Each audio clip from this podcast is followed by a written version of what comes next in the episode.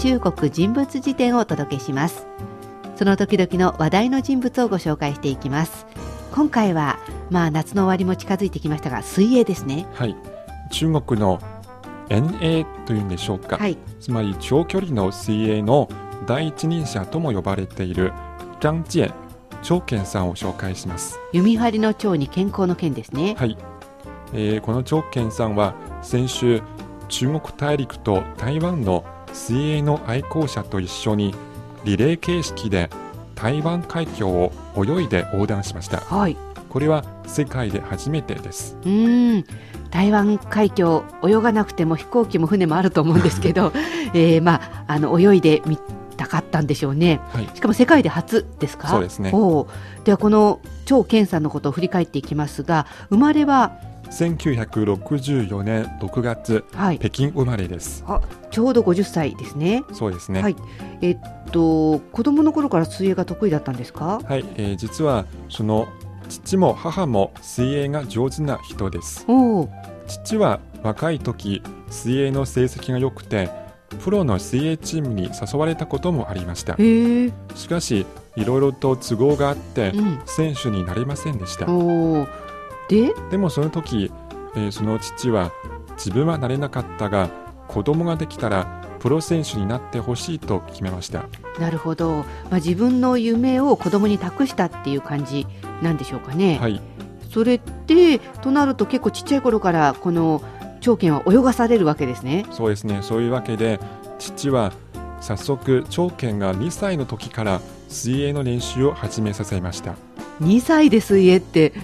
なんか浮いてるっていう感 じ泳げるんでしょうかね。そうですね。まあ、その時、時間あれば、プールに連れて行き、ええ、そして、長健が3歳の時に、すでに泳げるようになりました。すごいですね3歳ではい。泳げるなんてね。はいでその後はそして、9歳の時、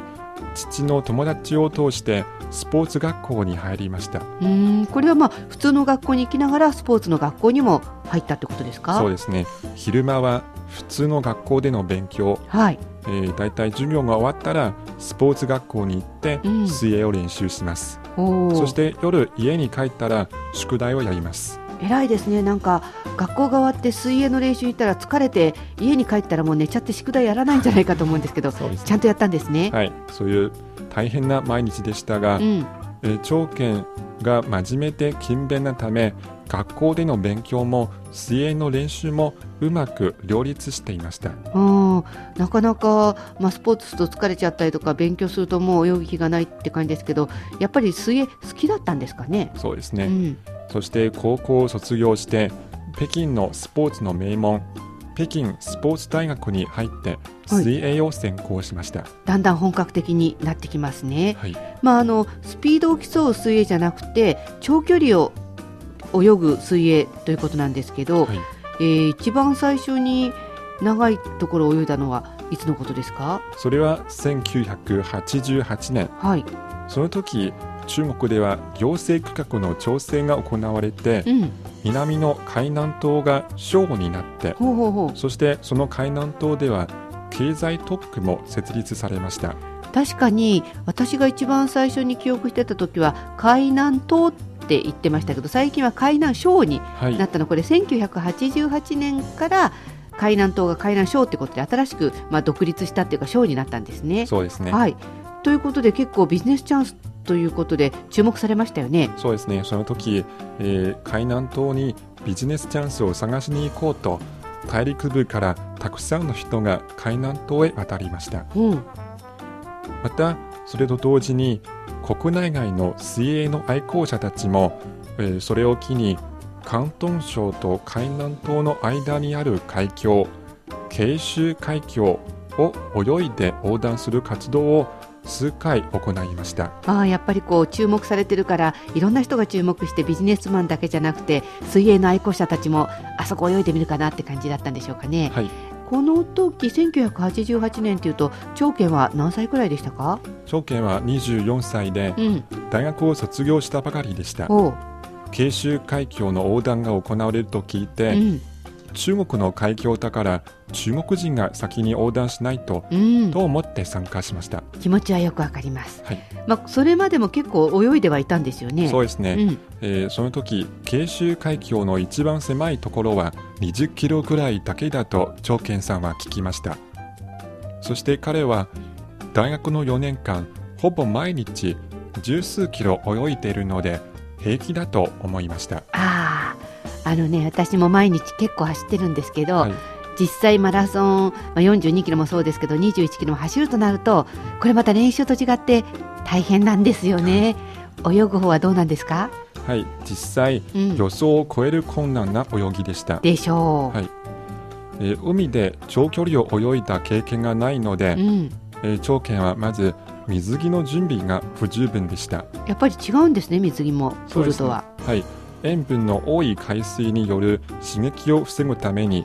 その全身を覆うような水着を着るべきですけうどん、な、るほど。長剣はそのパンツ海水パンツだけでした。ああ、あの普通プールとかだとより早く泳げるように結構あの海パンというか海水パンツだけですけど、はい実際海を泳ぐとなるともうちょっとこうウェットスーツじゃないですけどきちっと着た方がいいんですね。そうですね、そしてゴーグルですけうど、ん、はい。長剣のゴーグルも途中壊れてしまっておお、そうすると海水が目に入って、うん。目を痛めながら泳いでいましなたんか染みそうですよね。そうですね海水がはい、確かにあのゴーグルもプールの水と違って海水だから壊れちゃったんですね。はい、あそして何よりも波あ、うん。えー室内のプールでは経験したことのない海の波にも何度も阻まれて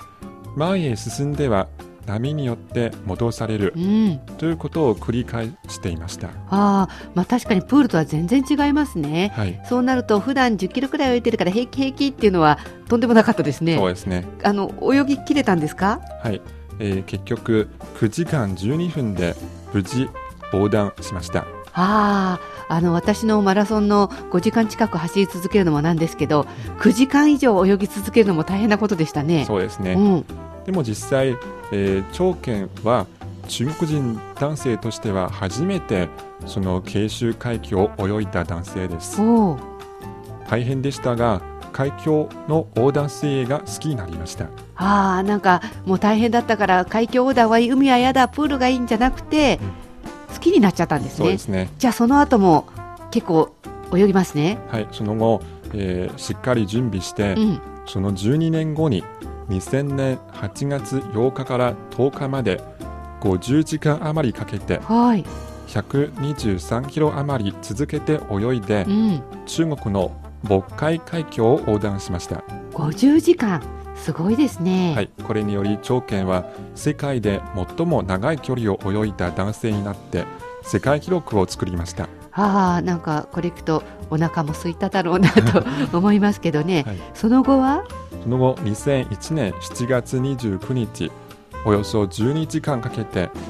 33.8キロ泳ぎうんイギリス海峡を横断しましたはい中華圏の人としては初めてでしたうんまあ2000年にチャレンジして2001年、まあ、どんどんと準備をきちんとしてどんどんチャレンジしていくんですけど他はどんなとこ泳いでるんですか、はい、その後も、えー中国で有名な長白山の天地はい、あの中国の東北の方にあるとこですね。はいそれから青海湖うん、などを横断しました、はあ、なんか海だけじゃなくていろんなとこ泳いでるんですそうねで。すね彼はこのまあ遠泳みたいなものをどんな風に捉えてるんですか？はい、えー、長健さんはこれについて大自然の中で泳ぐというのは人生で一番幸せなことだと言っていますはい、それから横断を通じて人生の哲学を体験できるうん、つまりいくら困難があっても恐れずに立ち向かうことだと思っています、はああ、なんかこのあたりはマラソンに共通するところもあるなとい思いますけど、まだ彼はいろいろ言ってますね。はい、またありますけど世界の山はほとんど登頂されていますがええ、川湖海はまだまだ征服されていないところが多い、そうですね。言われてみれば、はい、ですので中国でもっと多くの人が横断水泳をやってこれは遠泳をやって、はい、そういった川、湖、海を征服してほしいと長健さんは言っています。確かに今の言葉ではと思いましたけど、はいあの山はすごい険しい高いところでも結構もう何人も何人もチャレンジして成功していますけど川とか湖とか見てあまり聞かないですもんね、はいそういう意味ではこの長健さんこの後どんなものにチャレンジするのかちょっと楽しみですねそうですね今回の人物辞典は先週台湾海峡をリレー形式で横断しました泳いで張健さんを紹介しました